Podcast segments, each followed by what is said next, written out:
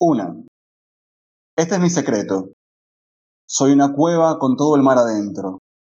Doy por conocida una isla cuando me besan, solamente me traicionan los gemidos. Un baño es una puerta al otro mundo. El final del mundo está en mi cuello.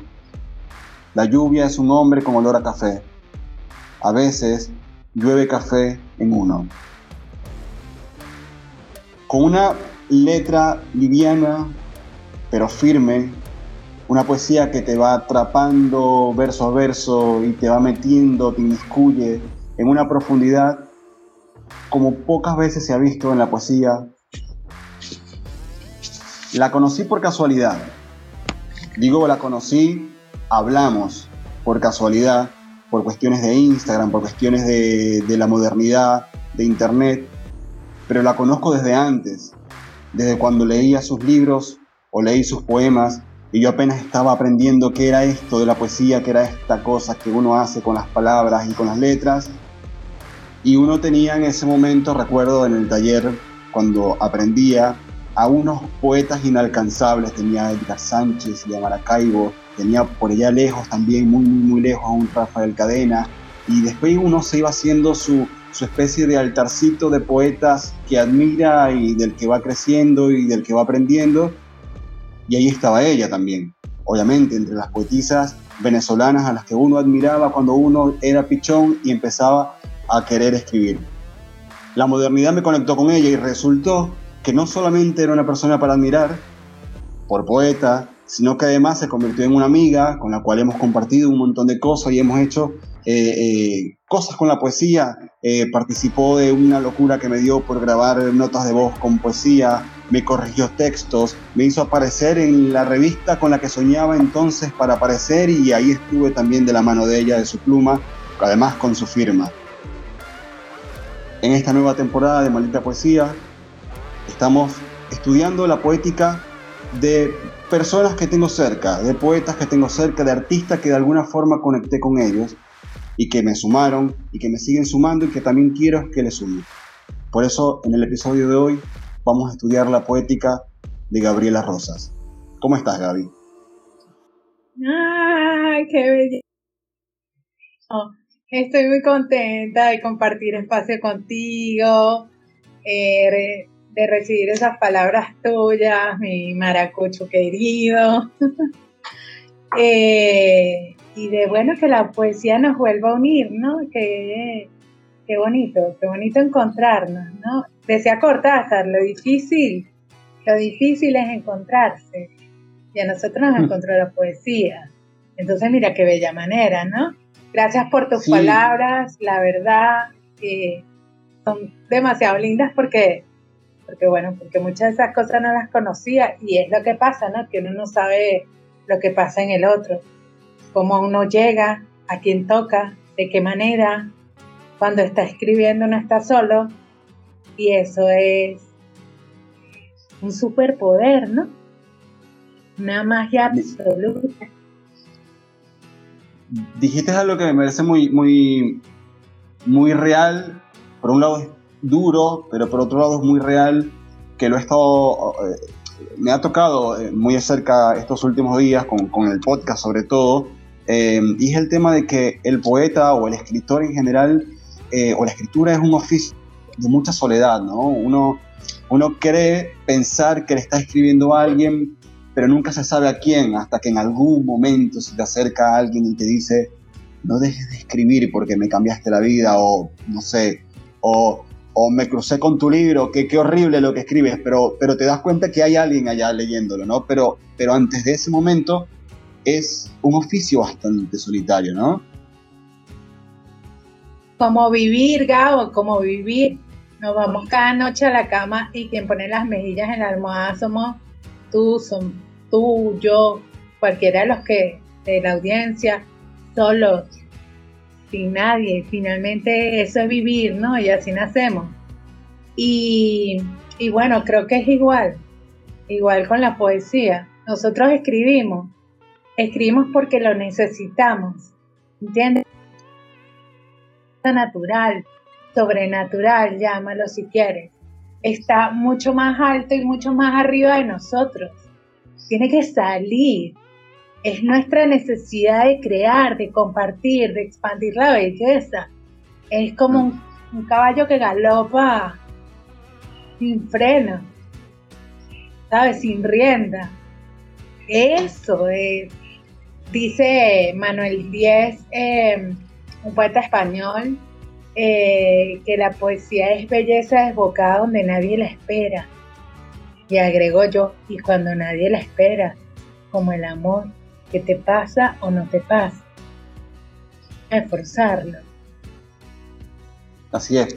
Me, me hiciste adelantarme un montón porque hay una que les a todos en, el capi en, en, esta temporada y, medio me la respondiste, pero te la voy a hacer formalmente. Eh, una de las cosas que estoy buscando con esta temporada es, voy desde atrás, muchas veces cuando la gente de, afuera, la gente que recién se acerca a la poesía, tanto para escribirla como para leerla, una de sus grandes preguntas es, me dicen, Gabo, pero ¿qué es la poesía? Entonces, claro, cada poeta a lo largo del tiempo se va haciendo su definición y, hay libros que dicen una cosa y Wikipedia te dice otra y, entonces como que se va formando una, especie de, definición, no sé si universal, pero al menos con, fragmentitos en el mundo, ¿no?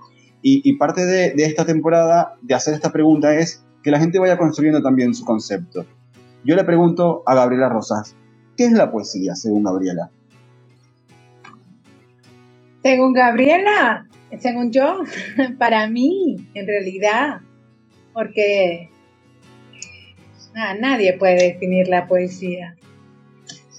A todos nos pasa diferente, nos mueve diferente, acciona diferente. A todos nos pasa el poema diferente. Como lectores, que es lo que principalmente somos, y como escritores.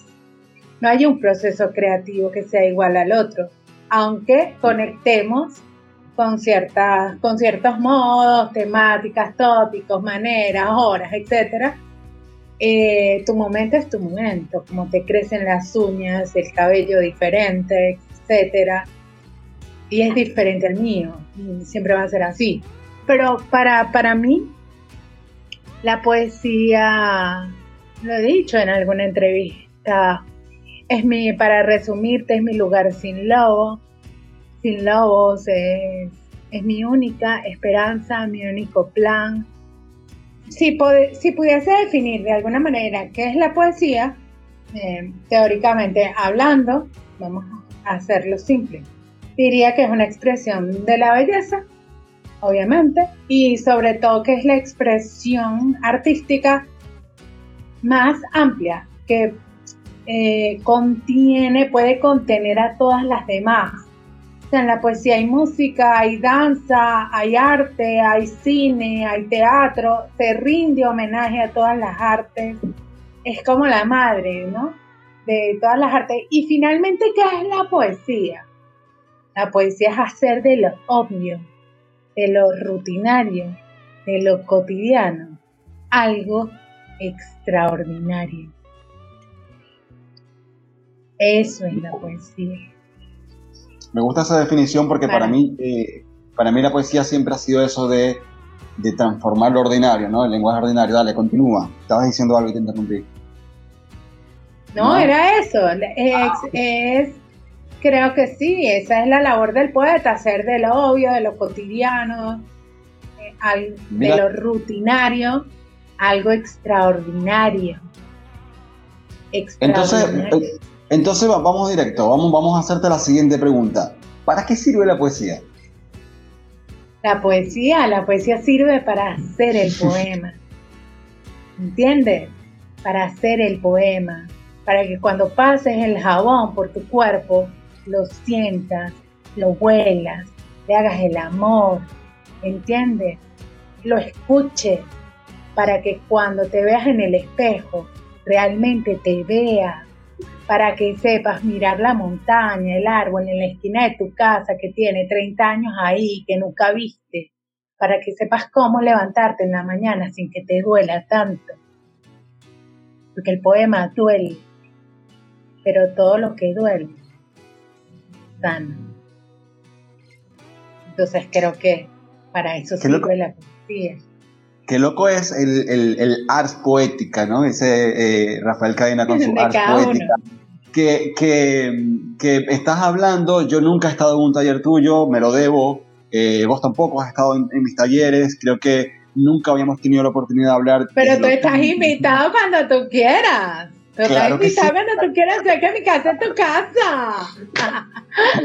estás invitadísimo estás diciendo un montón de cosas que me veo a mí mismo diciéndoselo a los chicos, ¿no? Es como... Qué bello, qué bello.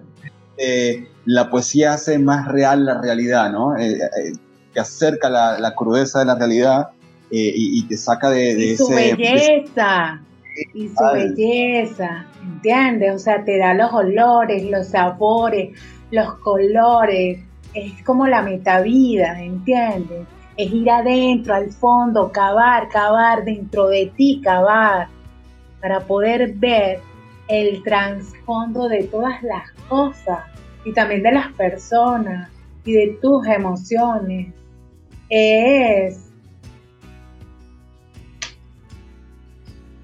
es un lenguaje altísimo, es una comunicación muy alta, es un don y y bueno, y, y tienes que honrarlo, hay que honrarlo, hay que honrarlo. O sea, tú no puedes simplemente abrir la boca. Claro. Y, pensar que escupir es, ¿no? Que escupir cualquier cosa, vomitar cualquier cosa, ¿sabes? O, o agarrar, no sé, por las greñas a una mujer y tirarla en la cama. A dejar. Eso es lo que quieres decirle a ese cuerpo. Eso es lo que quieres mm. escribir en el papel. La página en blanco es sagrada, es como tu cuerpo. Eh, leo por aquí. El blanco es uno frente a la página, frente a la silla vacía o el hermoso paisaje que no supimos habitar. El blanco es uno lejos de la nieve, lejos del cuerpo que alguna vez acariciamos para sembrarnos luego, sin culpas, en otro cuerpo. El blanco siempre es uno, blanco de los afectos, un afecto es un enemigo feroz alimentado por nosotros mismos. Blancos de la sed propia y ajena, cada día es una soga al cuello. ¿Cuál es el mayor temor? ¿Cuál es el mayor temor de Gabriela la poeta? Como poeta, ¿cuál es tu mayor temor? Mira, eh, poéticamente hablando, creo que eh, sería difícil porque creo que más temores como ser humano, pero creo que, la poesía, cuando yo digo honrar eh, la poesía, o sea, yo, yo mi fe es que a la poesía hay que entrar desnudos y con humildad. Eso es lo que hace que todo sea diferente, que adquiera dimensiones diferentes. Si tú piensas en la cantidad de poemas que has leído durante tu vida, y sacas la cuenta de cuántos has olvidado y cuántos de ellos has olvidado, yo me atrevería a decir que has olvidado un 98%. ¿Y por qué ocurre eso? ¿Por qué? Porque ese poema no se quedó en ti. Porque hay poemas que uno no olvida. Claro. ¿No? Claro.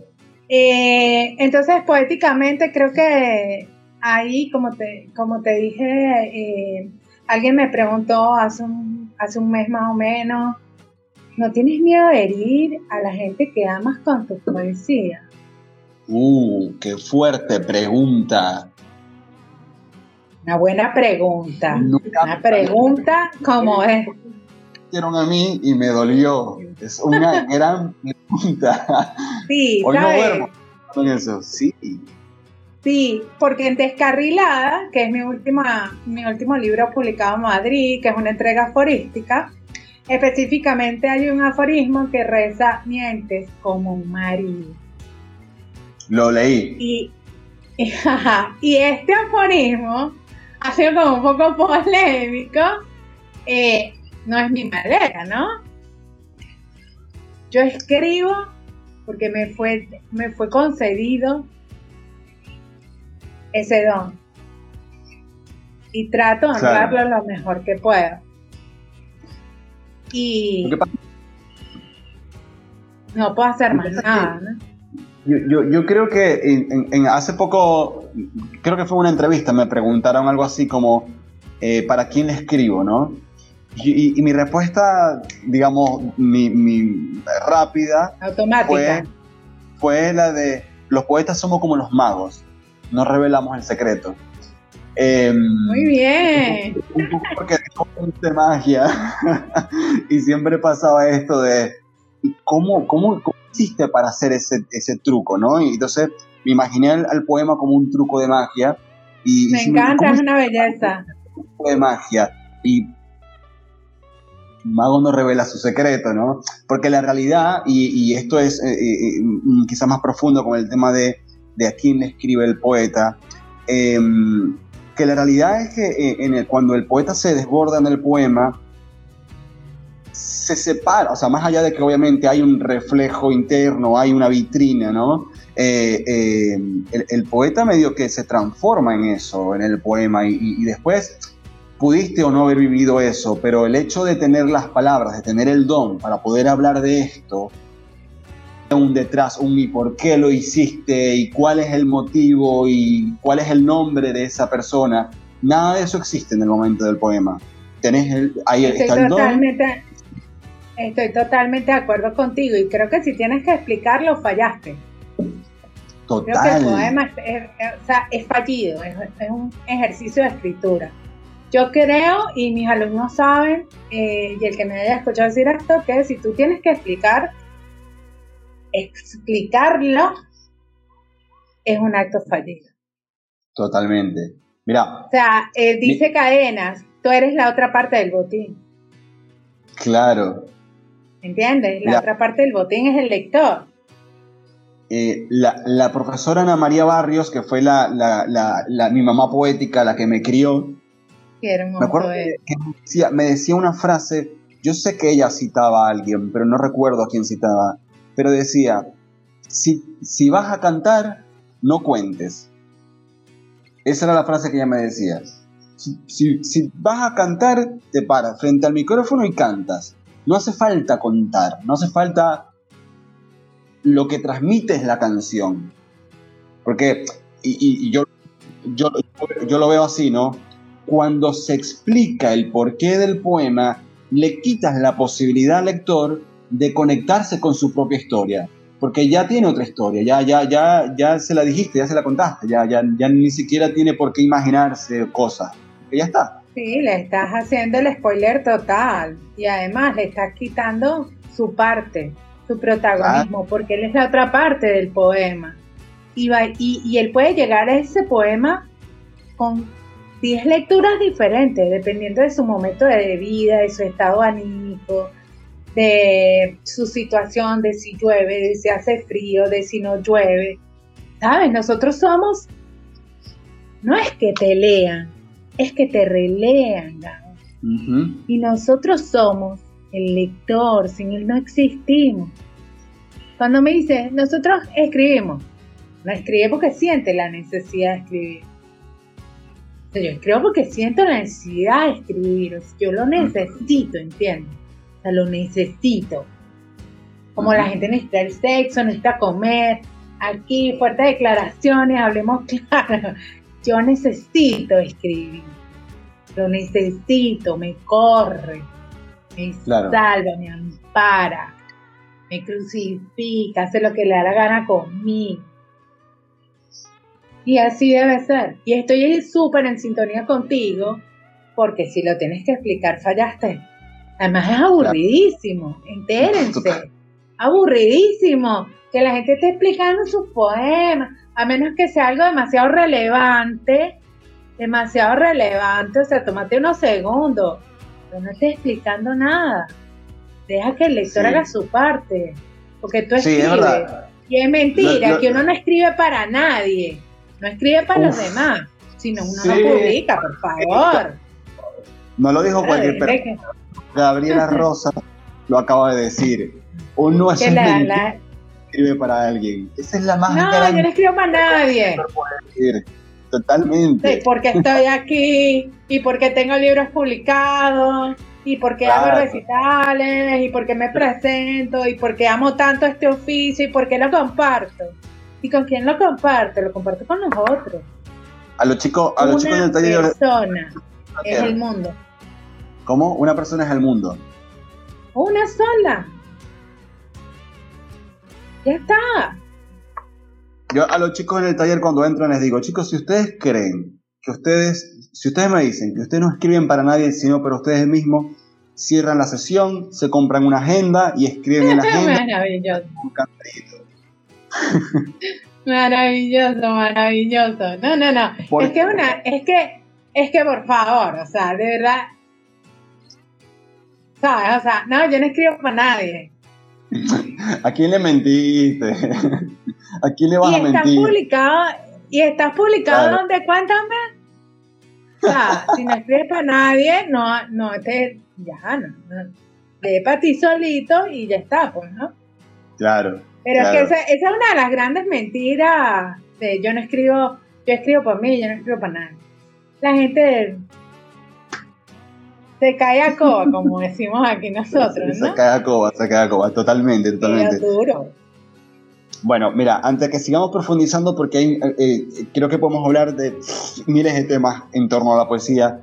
Eh, hay, una cosa que, que, a mí me dio mucha risa en algún momento cuando lo hablamos, y es que, bueno, vos sabés que yo soy de Maracaibo, y hay, yo sé que vos tenéis alguna conexión, una cosa con Maracaibo, pero nada, me gustaría que lo cuentes, porque, porque hay un familiar tuyo, puede ser, hay alguna conexión ahí con Maracaibo, que obviamente claro. entonces es importante esta conversación. La más bella, la más espectacular y la gente más maravillosa, amorosa y divina que hay son los maracuchos o maravinos, como, como quieran llamarse, porque se pelean por llamarse de una forma u otra, yo no lo entiendo, Maracaibo quería. Mira, mi código postal es mi madre y mi mamá es maracucha. Nada Así que más. yo soy maracucha. Nada más. Viste como los guajiros, que los guajiros, los, los guayú, eh, para poder ser guayú realmente, tienes que ser de madre guayú. No importa si tu papá es o no es, tiene que ser tu madre. Entonces, como la mamá de Gabriel es maracucha, Gabriel es maracucha. Punto. Soy maracucha, nací en Caracas. Listo, Mira, ya amo Maracaibo y voy cada vez que puedo. Eso te voy a preguntar. Obviamente, cansada de ir, ¿no? Uh, sí, sí. La- en este tiempo de pandemia no he ido. Pero cada vez que puedo, y adivinar con quién voy. Adivina. con mi mamá. Claro. Ah, Mi mamá me ha escuchado eso, recitar en el, en el varal. Mi No, mamá. eh, Mi mamá me acompañaba a, a recibir el Día Franco Faría allá en la, en la biblioteca pública.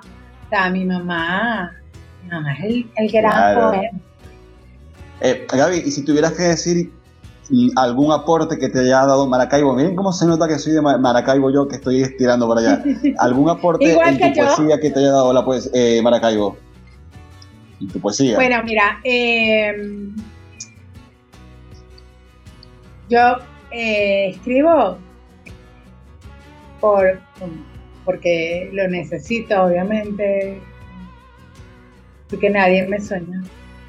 dicen, pues, nadie me soñó, por eso escribo. Y, y Maracaibo me dio a mi madre. Poca cosa, ¿no? Eh, Entonces me dio el mundo, me dio las ganas de vivir, eh, y me dio todo, todo. Porque cuando yo digo que mi, mi madre es mi código postal, a eso eh, te dice dónde está mi poesía, con quién está mi poesía, de dónde viene mi poesía, por dónde pasa, dónde va y de dónde soy. Entonces, Maracaibo. Maracaibo es sangre en las venas y en el poema. Maracaibo es otra cosa, lo sabe el que vive en ella, ¿no? Eh. Gaby, eh, contame de, Dime, de- Gaby. de los, de- inicios. Gaby, Gaby. Eh, Gaby, Gaby. Ganara su primer premio y tuviera su primer libro y Gabriela se convirtiera en la poeta que es, ¿cómo surgió esto? ¿En qué momento dijiste, lo mío es esto? No sé cómo se llama, pero esto es lo mío. ¿Cómo, cómo, cómo surgió eso? Hmm. Te voy a contar porque yo me acuerdo. Me acuerdo porque tengo una memoria. Perdón, te, corto porque te voy a hacer la pregunta que me haces cada vez que te metes en un live mío. ¿Cuál es tu ah, historia? Excelente, me encanta. ¿Cuál es tu historia? Cuéntamelo todo. bueno, mira, me, acuerdo porque, bueno, tengo, creo que tengo buena memoria. Y yo escribo desde, desde desde que tengo conciencia de ello, ¿no? Uno cuando es muy chiquito, pues bueno, nada, uno va, llenando su memoria y después cuando la gente se hace vieja, pues más bien se va vaciando, ¿no? Por la saturación, breve. Pero recuerdo que yo escribía en mis cuadernitos siempre, siempre me encantó leer, etcétera, no sé, desde que aprendí cuentos infantiles, cositas pero en particular recuerdo que una noche mi mamá estaba viendo una novela en la cocina y estaba pasando una película o algo, no recuerdo si era una película, una novela, no recuerdo, pero esas cosas que ven las mamás, ¿no? Pero era de noche. Y, y había un diálogo en ese momento entre una niña y su padre. No recuerdo con total exactitud. Y esto ya sabes que esto está dentro de uno, ¿entiendes? Esto está dentro de uno. Simplemente hay algo que lo, ilumina, lo detona, que hace que dice, yo quiero esto. Quiero para siempre esto en mi vida. Y en el diálogo, la niña, poca cosa, una niña como de unos siete años, podría ser, eh, le pregunta al papá, papá, ¿Acaso los pájaros cuando tienen calor se despluman? Preguntándole por qué se divorciaba de su mamá. Imagínate tú. Esa metáfora, ¿no? Poderosa. ¿Acaso los pájaros cuando tienen calor se despluman? Se despluman. papá. Yo siguen volando, papá. Ah, no lo dice obviamente porque si ya te lo enuncia eh, sí. yo escuché esto, Gabo, y fue para siempre. Yo dije, yo quiero hablar así. Claro. Yo quiero decir así, yo quiero escribir así, yo quiero relacionarme con el mundo de esa manera. Y empecé, empezó por mi propio lenguaje. Mm. ¿Sabes? Eh, a meterle 3D a mi lenguaje profundidad, darle profundidad. Es decir, yo no puedo decir simplemente pasa, pásame la mata, riégame la mata ahí. Por ejemplo, por decirte alguna cosa, ¿no? A mejorar las eh, flores. Sí, ¿sabes? Elevarlo, qué sé yo, una niña de 8 años tomando conciencia de, de los colores, de la música, de la profundidad y también en ese entonces entender, porque lo entendí, lo que la niña le estaba preguntando al padre y entendí la potencia, la envergadura, lo difícil de esa pregunta, lo trabajada, eh, lo bella, dolorosamente bella. Y dije, no, yo quiero vivir así, yo quiero hablar así, yo quiero que me hablen así así, es como yo quiero vivir. Y ahí tomé la conciencia. Ahí tomé la conciencia de que yo principalmente quería hablar y escribir así. Recuerdo que tenía ocho años, que lo recuerdo con claridad. Si algo tengo en memoria, Gab. es muy loco. Y el nombre de Dios, porque tú sabes. Los años, la cosa. O, ocho años. Eh, mi hijo tiene ocho años. Eh, y una de las cosas que, noto cuando me habla, eh, estos días estábamos charlando y me estaba contando que fue a una excursión y con su amiguito tenía mucha hambre y me dicen, y empezamos a flashear con comida. Flashear es como imaginar comida, ¿no? Como que éramos comida. Y entonces me empieza a decir esto, mira, porque me acuerdo porque me pareció increíble. Eh, acá, eh, ¿viste los pepitos? Acá le, dicen, acá le dicen chisitos. Entonces me empieza a decir, eh, empezamos a flashear con comida. Y entonces el pelo de Ale, de su otro amigo, dice, el, el pelo de Ale era un volcán de gomitas y, y sus ojos un chisito eterno. Él dijo eso. Esa es poesía.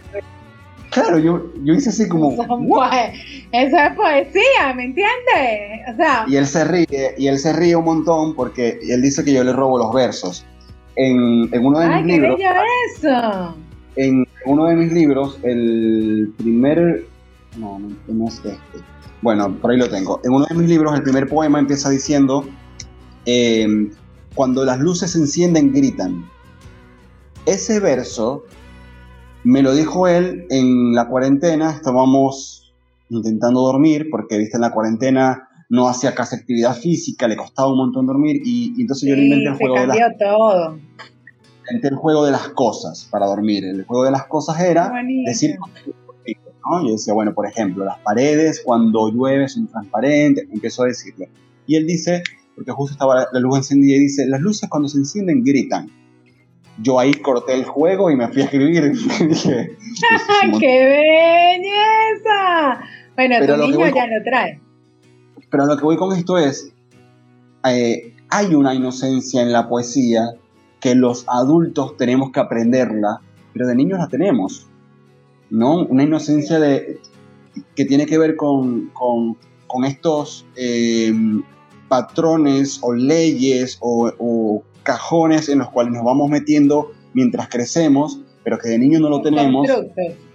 Claro, los constructos, y de niños no lo tenemos, y ahí es cuando yo entiendo esto que dice Octavio Paz, que dice, el poema en verso es el lenguaje, es lo más cercano al lenguaje primitivo, ¿no? Entonces, yéndome hasta la infancia, qué cerca estamos del lenguaje primitivo, que tenemos esa, esa facilidad, ¿no? De escuchar esa frase, por ejemplo, en tu caso, y decir, esto es otra cosa, ¿no? Es- Así quiero yo hablar, no como hablan, pásame el vaso, anda a regalar mate, yo quiero hablar Ándate ¿No? para allá. Anda para allá, claro.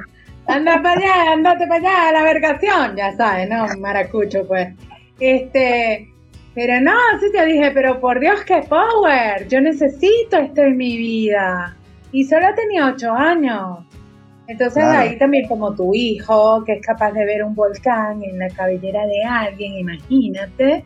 Mm. Eso lo tienes. Eso lo tienes. Se Bueno, voy a tiene, decir que lo, lo- lo tiene. encierro, lo encierro a escribir, como, como hicieron con Beethoven. Después te así, y después te saca en una película, en un libro, un bestseller y tal. Mi papá me robó todos los poemas. Se ganó un Oscar. Y tal. Bueno, tapa mucho. Hay historias así hay. Tapa Dios mucho. mío.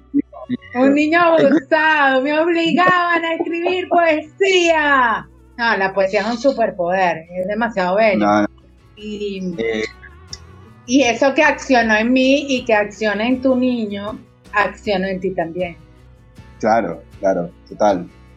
David, una, una de las cosas que, que, mm, cuando uno empieza, eh, cuando yo empecé por lo menos a escribir poesía, que cuando uno empieza a escribir poesía eh, parece un mundo muy individual en el sentido de que empieza como una especie de hobby, ¿no? Como, como esto de, como, como quien colecciona monedas. Pero el que colecciona monedas cuando empieza de repente no se imagina yendo a un, a un eh, encuentro de coleccionistas de monedas y hacerse famoso por eso o, o- o- o dar charlas sobre eso. Cuando yo empecé a escribir poesía, yo lo, lo hacía por esta necesidad y bueno, lo descubrí y era un hobby, pero de a poquito recién fui yo pensando en, uy, ¿qué pasa si, si por fin me publico una revista? ¿Qué, ¿Qué pasa si en algún momento me tengo que presentar? ¿No? Como que de a poquito. Y, y en ese momento uno veía a, a una Gabriela Rosas, por ejemplo, que de repente estaba ganando un premio, que de repente se estaba presentando en algún lugar, y, y, y uno lo veía lejano. Eh, ¿Cuál fue el, el- el- primer evento así que fuiste como poeta y de repente hiciste clic y dijiste, hay algo diferente, ya, ya esto es otra cosa?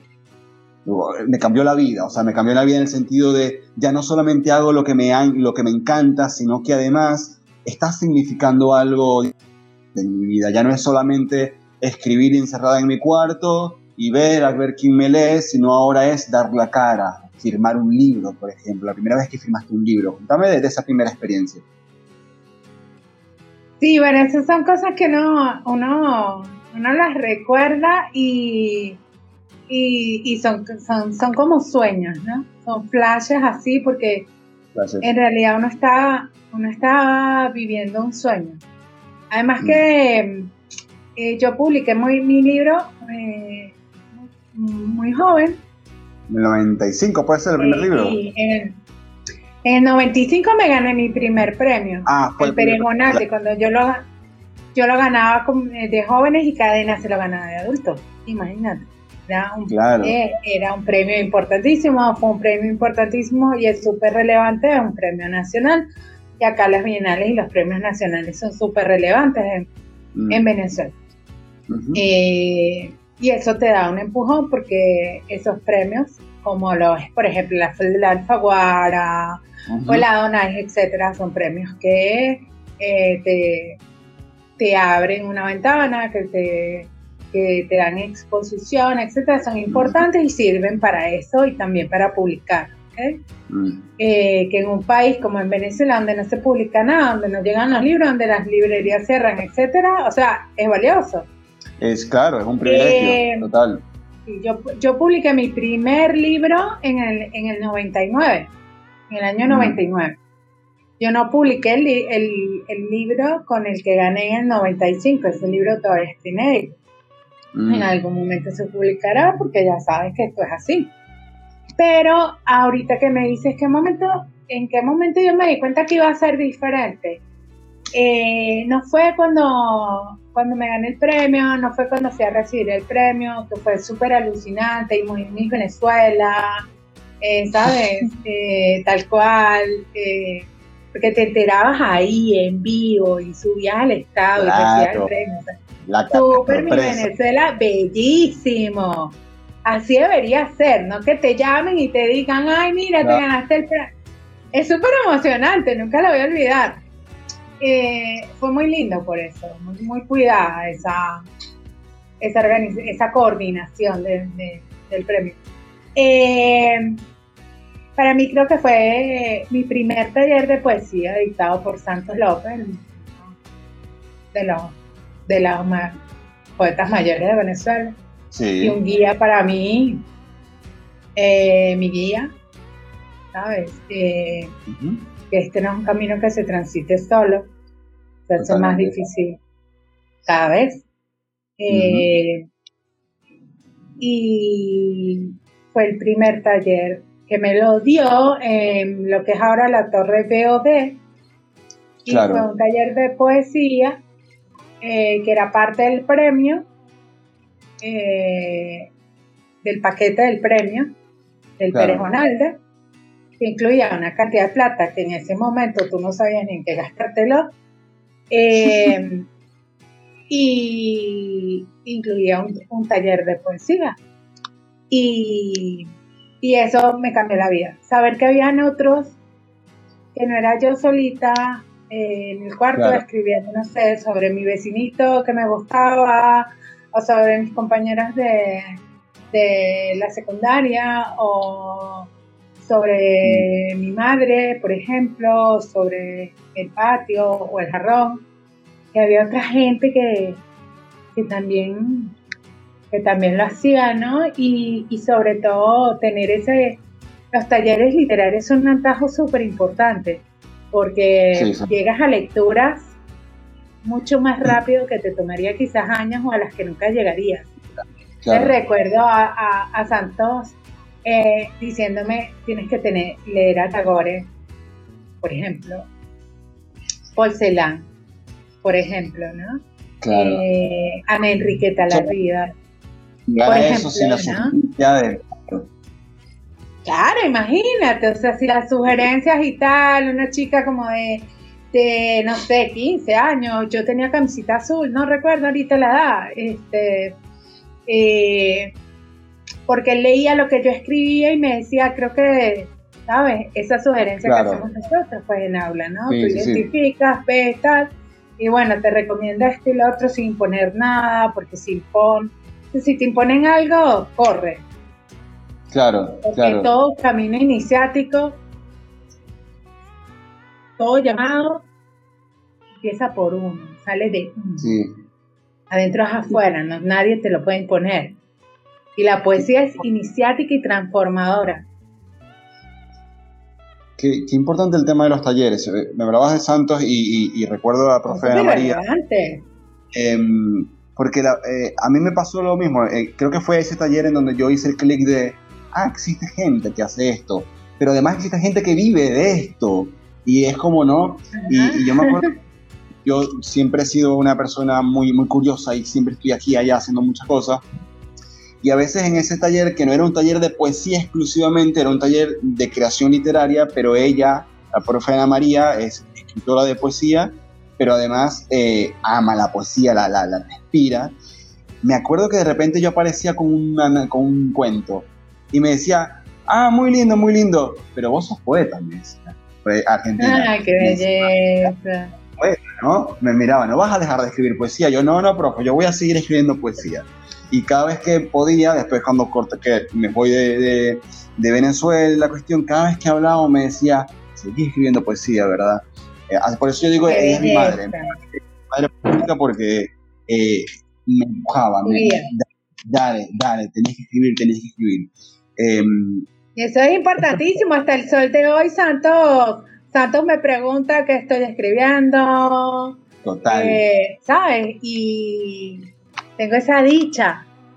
Perdón, la, la la- la agradezco. profe- creo que hasta el anteúltimo de mis libros, que teníamos más conexión, porque claro, Venezuela, ella está sin teléfono, no sé qué, pero creo que hasta el anteúltimo libro yo le pasaba los manuscritos y ella los miraba primero. Y me mandaba a hacer, como si estuviéramos en el taller, me mandaba a hacer ejercicios sobre esos textos antes de que lo pasara a publicar. Eh, de- de- desde su voluntad, porque no había taller y el taller no existía y no, no, no es que él estaba pagando algo, desde su voluntad de verme crecer, ¿no? Por eso yo, yo es eso, es mi, mi madre. Eh, hablando de la relevancia de los talleres, Javi, eh, ¿cómo, cómo, ¿cómo te va como tallerista? ¿Cómo te va como profe? Con esta experiencia de profe. Me- a mí la verdad es que eh, creo que esto es natural, es, parte de crear generación. A mí me pasó así. Yo asistí a muchos talleres literarios de, de, de la mano de Santos López, que es mi guía, eh, mi maestro fundamental. Me, me ha enseñado eh, tantísimas cosas, es parte del canon de la poesía venezolana, es un poeta fuera de lote, que el que quiera acercarse a la poesía venezolana debe leer, eh, porque, por eso, porque está fuera del lote, ¿no? O sea, la gente estaba en tráfico, Guaire, escribiendo o sobre la ciudad, etcétera, y él estaba escribiendo eh, otra cosa, ¿no? Y, y además tiene una obra maravillosa, una voz imponente. eh, Nada, siento que la, la, la gente, así como dice que no, yo no escribo, yo escribo para mí, yo no escribo para nadie, ¿no? La gente, señores, no es porque yo de talleres de poesía desde hace muchos años, además, desde la pandemia, etcétera, ni porque Gabo los dé, sino porque yo he sido tallerista. Yo sigo asistiendo a veces a talleres, Claro. porque me interesa, porque esto, nosotros somos médicos cirujanos también. Mm. Nosotros estirpamos, abrimos corazones, sacamos apéndices, o sea, y tenemos que estar. ¿Cuál es nuestro trabajo?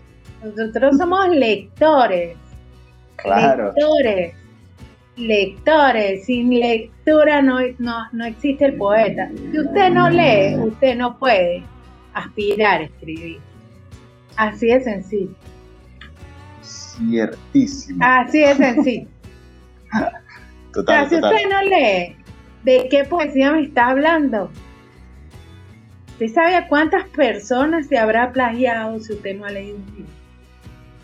Uh, eso es, Si eso ya todo está escrito. Eso es tan Pero cierto. Es, así. Es así. O sea, no, yo escribo poesía, pero no, no la, no la leo o solo conozco dos autores. Te tengo una noticia. Estás plagiando a alguien. Lectores. Lectores. Y luego escritores. Por ende, natural, porque lo necesitas. Pero si no lees de qué me estás hablando, ya todo está escrito, todo, absolutamente todo, en las cavernas, en las cuevas, debajo de la tierra, en todas partes, todo, todo. Ya todo se dijo. Lo relevante es cómo me pasa a mí el poema, cómo le pasa a Gabo, cómo le pasa a Benedetti, cómo le pasa a Paz, cómo le pasa a Cortázar, cómo les pasa a ellos el amor, la muerte, la enfermedad, cómo me pasa a mí, cómo sobreviví, cómo llegué, cómo estoy ahí, cómo lo expreso. Y si no leo, está típico que va a llegar a los 70 años escribiendo Mi corazón se enfermó porque no te dio bombón. Ay, pero ¿por qué nunca me gané nada? Porque no llegué a ninguna parte. Si yo soy poeta. Manito, hágase cargo. Hágase cargo. Si usted quiere ser karateca, usted hoy se inscribe. Y aprende a hacer kata y aprende a las batallas, no lastimarse háganse cargo de su don. Vaya y lea y relea, relea, porque la verdadera lectura es la relectura. Como la verdadera escritura es la reescritura. El poema es lo que queda, esto no lo digo yo, esto no lo han dicho un poco de poetas. El poema, para decírtelo, parafrasearlo, es lo que queda después de todo lo que borraste, eliminaste, el poema. El poema es el resultado de la tachadura, algo así era la frase esa, ¿no? Algo así, es que lo han dicho varios inclusive, ¿no? Porque ya todo está dicho, señores. Tampoco, tampoco lo inventamos nosotros, esto lo dijo alguien tampoco más. Lo tampoco lo inventamos nosotros. Lo importante es cómo lo dice Gabo. ¿Cómo transmite, transfórmame, lleva a ese mundo Gao, Gaby. ¿Cómo lo hago yo? ¿Cómo lo hace, no sé, Rafael Cadenas, por ejemplo, ¿no? Que, que para decirte me muero de amor te dice, desamar es un destierro y no le hace falta más. O Cisnero, el peruano, cuando dice, Coco Rey no es la cama para este buen amor. poesía, poesía, poesía. Me encanta, que este, este episodio está quedando eh, filoso, tipo, aquí hay palo para todo el mundo, para el que dice que no escribe para nadie, para el que no es...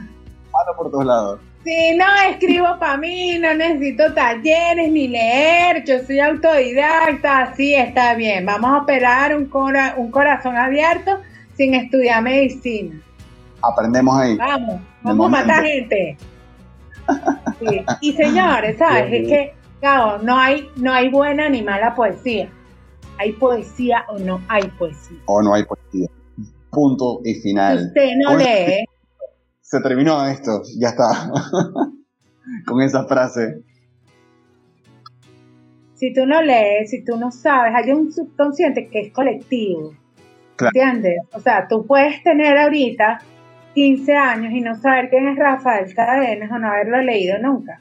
Pero seguramente caminaste por la ciudad y leíste en una pared o viste en una franela o leíste en el periódico o, viste en Twitter una frase suya que te marcó. Te marcó. Sin tener. Es parte de eso, como la, cancioncita del heladero de aquí, ¿no? Por ejemplo, etcétera. Tantas cosas que son parte del subconsciente colectivo de que mi generación tenga. Sí, ya no. Que, porque hace rato que no pasa y Tío Rico tenía uno y F tenía otro, que eran las, las compañías de la... y la campanita, súper bella, o sea, por Dios. Uh, qué recuerdo me desbloqueaste. buenísimo, escribe, escribe. Hazme un helado, migao. Eh, pues bueno, pues creo que hay mucho inconsciente, hay mucha cosa ahí inconsciente, ¿no? Que, que está ahí en tu cerebro y que se detona de repente y, eso es logos. Eso es dentro del poema, eso es pulpa. Totalmente. David, Mira, se están riendo por ahí. de hace rato. que estamos, te quiero... estamos filosos. yo, no, yo, yo, no los estoy leyendo. Cuéntame. Yo, que no los, estoy leyendo. No, te iba a decir que me gustaría que, que, cerráramos con un poema tuyo. ¿Podrías leernos un poema? ¿Quieres que te leas un poema? Por favor, queremos un poema de Gabriela en su voz. Bueno, tengo uno aquí, mira. A ver si lo llega a ver. ¿Lo ves? Uh, esas remeras que las veo por ahí. Quiero, quiero eso. Esas son de México, una antología en playeras, en remeras. Súper hermoso. sí, sacar el poema del papel. Brutal. O sea, yo animo a toda la gente a que, ¿sabes? Saquen el poema del papel. Mm. Siempre honrándolo, por favor porque amamos demasiado este oficio. Siempre honrando. Bueno, a ver, ¿qué te leo? Te leo. ¿Qué te leo, Gabo? ¿Qué te leo? Lo que tengas a mano, eh, no sé. Algo nuevo, quebranto. Uh, de quebranto. Ah, bueno, voy a leer. Bueno, este es de quebranto postal. Está en mi canal de YouTube, Maga Rosas, en YouTube, se suscriben. Eh, ¿Cuál ah? El, En YouTube se suscriben. ¿Qué más? ¿Dónde más está Gabriela? En internet. Bueno, estoy en todas partes, pero libres, eh, que no sean privadas. Eh, Twitter, que es arroba magarrosas. Y en, Igual que en, Y en YouTube, que es eh, magarrosas. Y hay poesía recitada por mí, por Rafael Cadenas, por Yolanda Pantin, por Armando Roja Guardia, en mi voz y en la voz de sus propios autores. Por Valeria Parizo, de Argentina, por Ana Jimena Sánchez, eh, de México. Sí, porque es eso, compartir la belleza, expandirla. ¿Qué es lo que tú haces en tu poesía con estos podcasts? Eh, con estas notas de voz en poesía, que es tal cual como llevar un, un poema una remera o transformar un poema en una pieza de dos metas, como hace un par de días. Eh, mi poemario Quebranto lo llevaron a el Meta. Dios. y estuvo La Partieron. Mi saludo para la banda La Partieron. Espectacular. ¿Quedó algo grabado? ¿Quedó algo grabado? Sí, te, te, mando unos vídeos. Te mando unos vídeos. Y están, en, y están en YouTube. Bueno, les leo para cerrar entonces, Cabo. Gracias por la invitación, me la pasé maravilloso. Vuelve cuando quieras. Apoya tu taller. Eh, Tengo quedó público claro, pero cuando. Tengo la puerta abierta, así que voy. Pero ¿desde cuándo tú estás invitado, Gabo? Entrégate que estás rodeado. Bueno, este dice así, no tiene título, es de Contruman también y dice así. Yo también me arrojé contra el cielo sin esperar a que lloviera. Me fui corriendo de todo el cuerpo, de toda... Yo también me quedé sin ti e hice lo que pude. Muchas, muchas, muchas gracias Gaby por, por aceptarme la invitación, por ese poema, por tu poesía. Eh, y bueno, y por todo lo que estás haciendo con los talleres eh, llevando la poesía venezolana por todos lados eh, eh, y además creando poetas, criando nuevos poetas, que, creo que es uno de los también, creando generación, como lo hicieron con nosotros. Es un llamado y simplemente el llamado a la belleza, de compartirla. Llamado. Exactamente, es crear generación tal cual y es lindo, es hermoso. Es hermoso porque la poesía sí salva. Que nadie les diga que no. La poesía sí salva. Sí salva. Cabo, agradecidísima. Me encanta tu casa. Así que nada, este, volvamos pronto. Y bueno, siempre bienvenido a la mía. Gracias por expandir la poesía, gracias por, por esos talleres, también por llevar la poesía venezolana, porque como lectora es lo que somos, uno lo agradece. Y uno tiene que celebrarse y celebrar al otro. Yo te celebro. Así es. Gracias Gaby y gracias a vos que estuviste escuchando eh, este episodio. Em, nada, si te gustó, yo sé que te va a gustar, eh, comentarlo, publicarlo en tus redes, compartirlo y pendiente que todos los martes vamos a estar grabando eh, nuevo, un nuevo episodio de esta temporada en vivo. Los miércoles sale episodio, excepto este que probablemente lo vas a estar escuchando un viernes. Gracias por estar, nos vemos en la próxima.